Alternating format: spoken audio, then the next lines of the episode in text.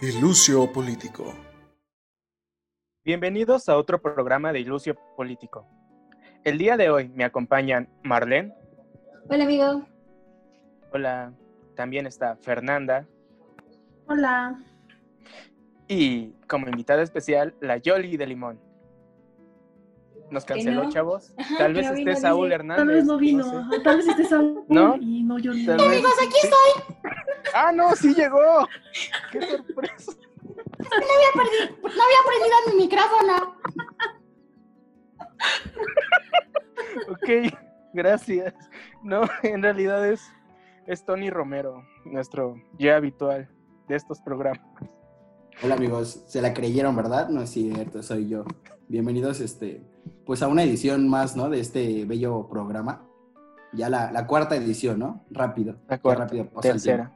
Sí, es como si hubiera sido ayer. Pero bueno, hoy Tony, Fer, Mar, hablaremos sobre el comercio informal. Esta actividad tan complicada para muchas personas y de la cual muchas familias dependen y que se ha visto muy afectada por la pandemia, ¿no?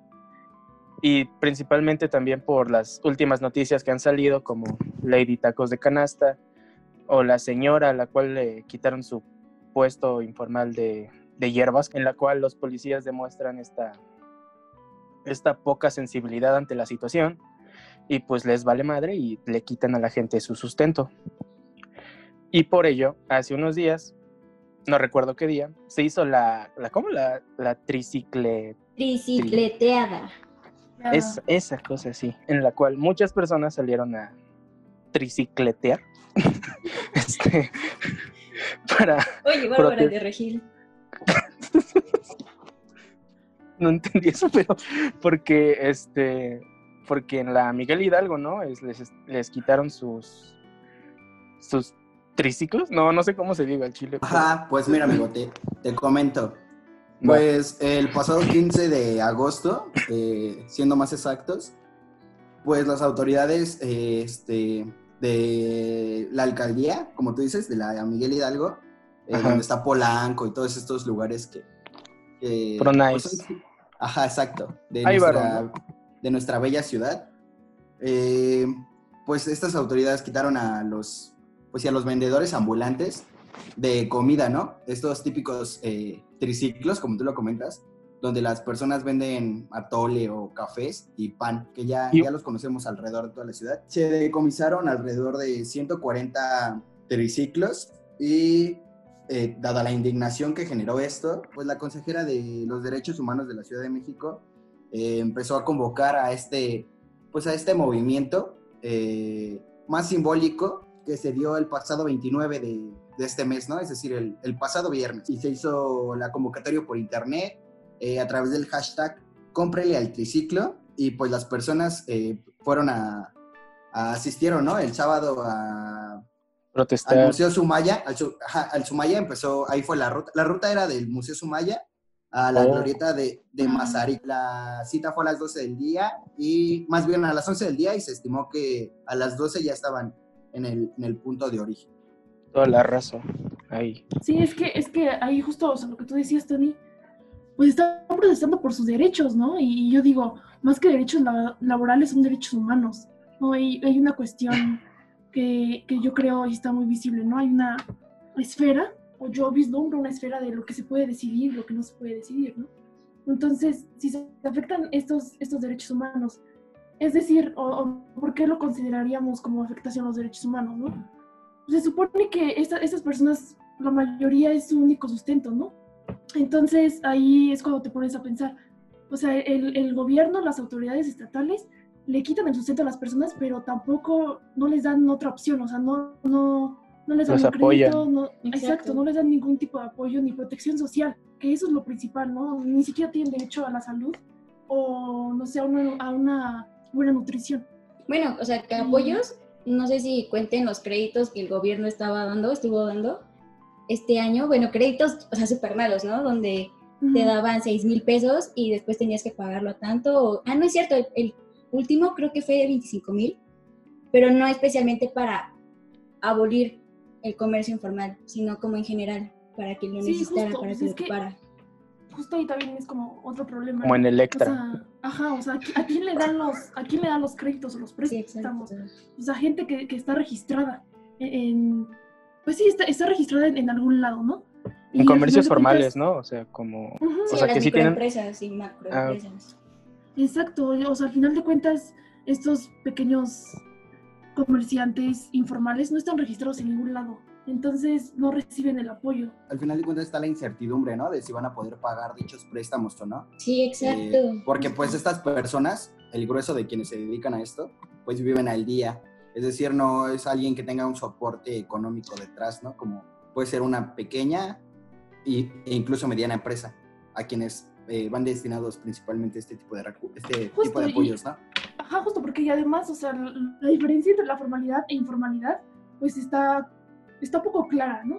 Y desde, desde la concepción y desde, pues sí, desde que se mide estadísticamente qué, comercios son formales y qué comercios son informales. ¿Qué sería la informalidad, compañeros? O bueno, Tommy. Miren, Tommy. eh, de acuerdo con el INEGI, la informalidad laboral se define por aquellos trabajadores que son laboralmente vulnerables por la eh, naturaleza de la unidad económica para la que trabajan. Es decir, eh, no sé qué quiere decir esto. Sí, exacto. ¿Qué ustedes- quiere decir eso? ¿Ustedes le entendieran? No quiere decir nada. O sea, Lo puso un abogado, ¿no? o sea, está súper, El abogado de Messi. súper difuso, ¿no? O sea, está, es está hablando de la precariedad laboral, pero estamos de acuerdo todos, espero que estemos de acuerdo todos, en que eso se puede ver en, en muchas formas, ¿no? Y en muchas intensidades. O sea, desde, desde la inestabilidad en el empleo hasta la menor accesibilidad a prestaciones o beneficios sociales, ¿no? Entonces, no sé, yo aquí les, les lanzo la pregunta, ¿no? ¿La precariedad laboral, ustedes creen que se limite solamente a la informalidad o que también exista en los trabajos formales? Pues también en los trabajos formales, o sea, por ejemplo, el outsourcing, o como se diga, el outsourcing, pues es otra forma de esclavizar, esclavitud moderna, en la cual una persona obtiene un sueldo y un trabajo a cambio de ceder sus derechos labores, sus derechos humanos laborales. Y también otra es así, que es, es más de millennials, por decir algo, que es el freelancer, que es tú eres tu propio jefe. Es otra forma de decir tu futuro es incierto y, y tal vez no como hace en seis meses, o sea, por ejemplo. Hasta el momento estábamos hablando únicamente de un tipo de, de informalidad, ¿no? Que es este, los vendedores ambulantes o comercio al por menor. Pero igual con, de acuerdo con el INEGI, la informalidad se manifiesta en, también en la construcción, la manufactura, el sector agropecuario, el comercio al por mayor, es decir, las pequeñas y medianas empresas, y este, la preparación de alimentos y bebidas, entre otros, ¿no? Esos son lo- los principales que, se mencionan en, en el documento. por ejemplo, no sé, Ben, tú estabas mencionando, o sea, todo esto y, y, me, y me pongo a pensar, ¿no? En el caso de México, pues hay una combinación, ¿no? Entre la formalidad e informalidad. O sea, como, como tú decías, estas, hay empresas formales que tienen empleados informales y que, Ajá. ajá, y que les conviene tener empleados informales, ¿no? Porque no les dan una protección, pues, de salud, ni, ni obviamente no les dan seguro médico, no les dan pues protección social en general. Entonces, pues las razones para entrar o no a, a una economía informal varían, ¿no? Según, según el- el- las intenciones de, de la empresa formal.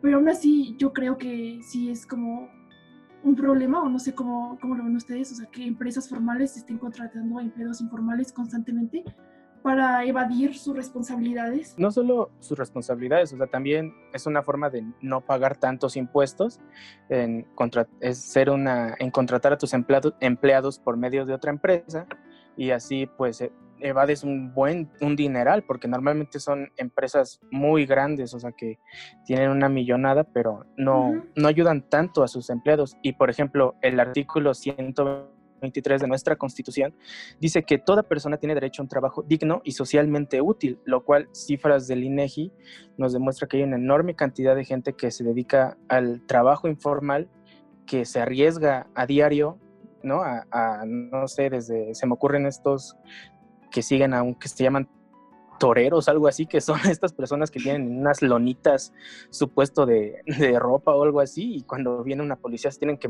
echar a correr, o sea, y, y esta gente que en la pandemia se la ha visto más negras por, por la situación. Es inseguridad, o sea, mala higiene, este, no sé, o sea, nadie te va a... ¿Cómo se dice? La mano. nadie, nadie te asegura que tu puesto va a estar o tu local va a estar seguro de cualquier circunstancia. O sea, las pandemias son cosas que nadie controla y esos le dan en la torre pues, a los más vulnerables. Y no solo eso, o sea, por ejemplo, estas personas a, a pesar de la pandemia se ven en la eh, extorsionados, ¿no? Por mafias como Tepito, La Merced, que vienen estos este, pequeños cárteles de la Ciudad de México y les cobran el famoso derecho de piso, ¿no? O sea, aparte tienen que pagar a ellos, tienen que pagar para que los dejen vender, este, al gobierno también, porque también le pagan para que les den su pequeño lugar en la calle. Sí, eso no les asegura de que después no un día los vayan a levantar. Y es que, o sea, también una traba que les encuentro son los requisitos que le piden a las personas para poder eh, abrir su, su local, o sea, su negocio. O sea, son trabas que, bueno, no son trabas, más bien son requisitos, pero yo lo veo como trabas porque ni siquiera es accesible y es muy tardado, como cualquier proceso burocrático. Incluso se excusó, bueno, no se excusó, pero este, Claudia Sheinbaum dijo que había esto hecho, bueno, había hecho esto un poquito más accesible, abriendo ventanillas virtuales para que los comerciantes pudieran, este, pues seguir el proceso, ¿no? Para abrir su negocio. Pero es una, o sea, yo entré, pedí a varios familiares que entraran y es un laberinto. O sea, muchas palabras tecnificadas, o sea, no hay esa facilidad.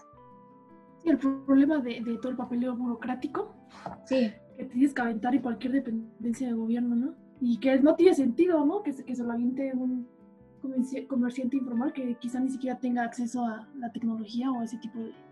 El conocimiento, porque forzosamente van a necesitar un asesor. E incluso ahí te piden datos de un... ¿Cómo se llama este que te lleva como las cuentas y eso?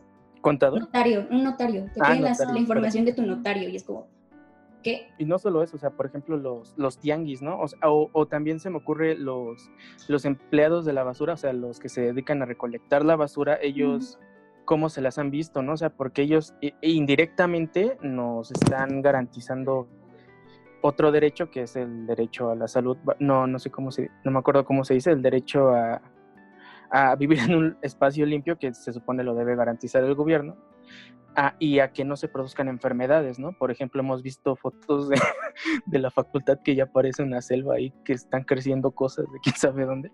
Entonces, los empleados este, de la basura se encargan de mantener la ciudad limpia para que no surjan enfermedades de otro tipo.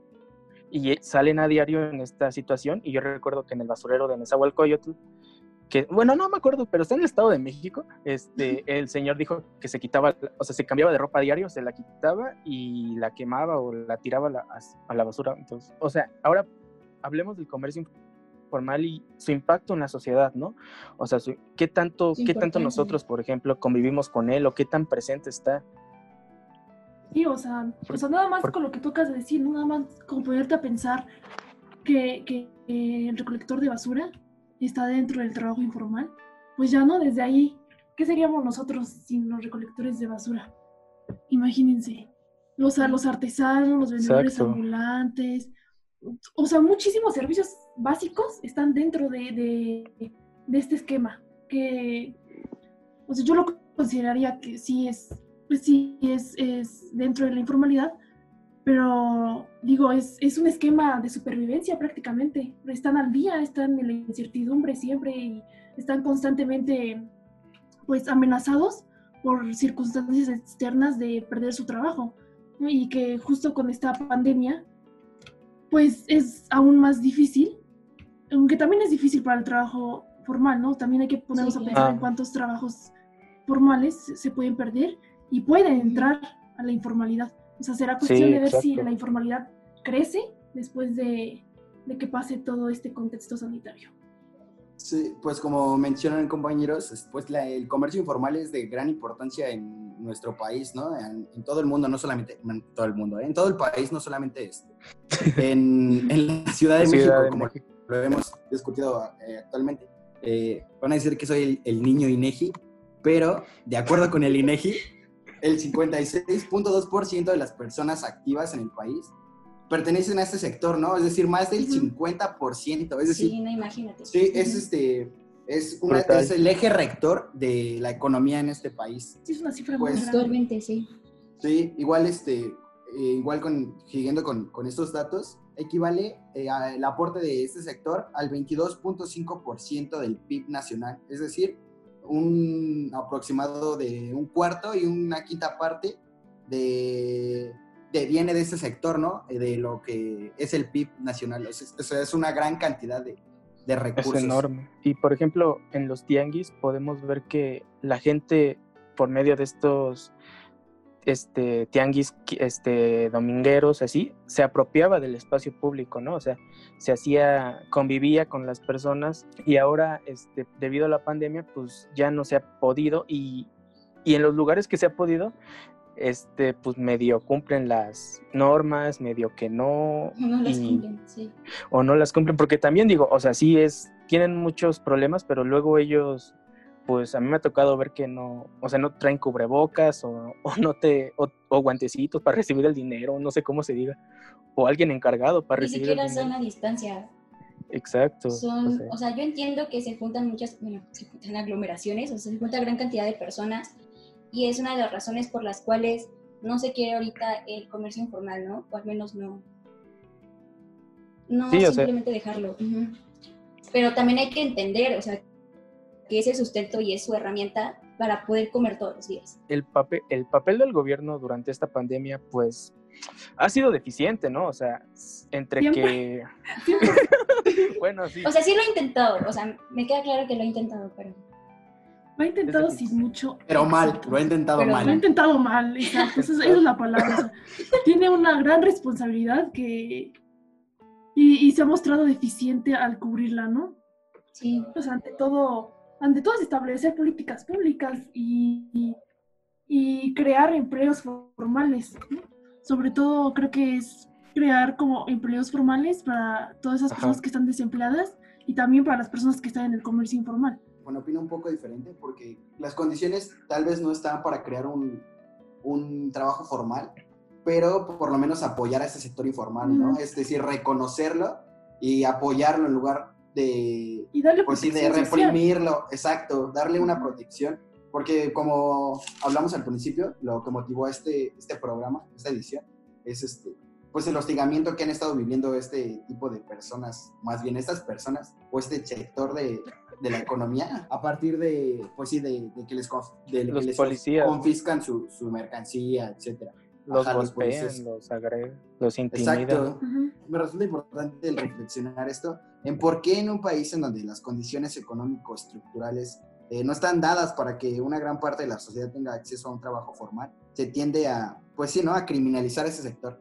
¿Qué opinan ustedes, compañeros? es como dos realidades, ¿no? O sea, este, hay personas que puede que no entiendan la, este, la forma en cómo se viven en, en estos dos Méxicos, el de la formalidad, de la informalidad, el- los que tienen de alguna manera más oportunidades y los que no, no a- al no tener acceso a, a más oportunidades, a educación, a un trabajo formal, pues se dedican a, a- un empleo informal que pues realmente, o sea, lo único malo es que no pagan impuestos de alguna manera, porque sí pagan derecho de piso al gobierno, pero pues no, no se entiende por qué recrimi- recriminar, hacerlos menos, recrimi- recriminar, bla, bla, bla. se me lengua la traba, perdón. Y pues agredirlos, o sea, no, no tiene sentido, o sea, parece un trato, o sea, como que va en contra del discurso del presidente, de la jefa de gobierno, parece que la policía se cuece aparte. pues, muchas personas no tuvieron acceso a, a, no sé, a la educación y, y no les queda de otra más que, más que someterse al, al trabajo informal, ¿no? Y a esta incertidumbre que provee. Y bueno, dentro de las conclusiones, lo que me gustaría dejar sobre la mesa es que las malas condiciones laborales no solo se limitan al comercio informal o al empleo informal, sino también a la formalidad, ya que en- dentro de la formalidad también hay largas, largas jornadas de trabajo, eh, hay nulas prestaciones o incluso no hay protección social como, como el acceso a la salud pública, por así decirlo, ¿no? Entonces, aquí la vertiente o la pregunta que se queda sobre la mesa es qué papel tiene el gobierno en, en todo esto, ¿no? Yo creo que el gobierno tiene una gran responsabilidad, ante todo una disyuntiva de, establecer políticas públicas que permitan el empleo digno a estas personas y como lo mencionaba Tony hace unos momentos, tal vez no eliminar el empleo informal, pero sí proveerles una protección social y sí proveerles las herramientas que permitan su subsistencia. Como ya lo mencionaba anteriormente, creo que en lugar de, de estar hablando de un empleo informal, estamos hablando de un empleo de supervivencia. Y bueno, eso es todo por el programa de hoy. Espero les haya gustado. Gracias por acompañarnos. No olviden seguirnos en todas nuestras redes sociales como Ilusia Político.